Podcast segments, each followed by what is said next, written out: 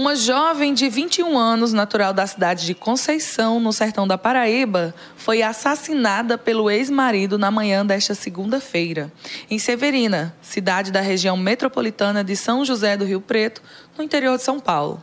Segundo informações preliminares da Guarda Civil Municipal, a jovem Edvagna Nunes residia em Risolândia, também em São Paulo, mas estava em Severina para ter momentos de descanso na casa do cunhado. O ex-companheiro, inconformado com o fim do relacionamento, foi até Severina e atacou Edvagna com uma faca em plena praça pública, ao lado de um dos filhos do casal.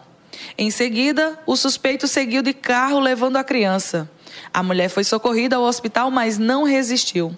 Ed Wagner era mãe de três filhos, sendo um deles ainda bebê, de apenas 10 meses, e estava em processo de litígio com um ex-companheiro. De acordo com a Polícia Militar, o suspeito tem seis passagens por homicídio, duas delas em Minas Gerais, e ele estava foragido. O caso de Ed Wagner, infelizmente, não é uma exceção. O Brasil bateu recorde de feminicídios em 2022, com uma mulher morta a cada seis horas. O painel de dados da Ouvidoria Nacional de Direitos Humanos aponta 150.201 casos de denúncias de violência contra a mulher, com 969.797 violações de seus direitos só no primeiro semestre de 2023 no Brasil. Os números de violência contra a mulher no Brasil estão cada vez mais alarmantes. Dados do Fórum Brasileiro de Segurança Pública apontam que mais de 18 milhões de mulheres sofreram alguma forma de violência em 2022. É uma epidemia de violência, onde 33,4% das mulheres brasileiras com 16 anos ou mais sofreram violência física e ou sexual por parte do parceiro íntimo ou ex. São 21,5 milhões de mulheres violentadas.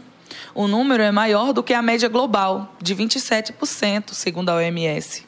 Os números mostram também que 14 mulheres foram agredidas por minuto no Brasil e que 50.962 mulheres sofreram violência diariamente em 2022. Pela primeira vez, o ex-parceiro aparece como principal agressor, sendo responsável por 31,3% dos casos de violência. E o espaço onde acontece a maioria das violências é dentro de casa. Se fizermos um recorte para Paraíba, o número de casos de estupro de vulnerável aumentou em 158,6% de 2019 para 2022. O feminicídio teve um aumento de 6,3% no mesmo período.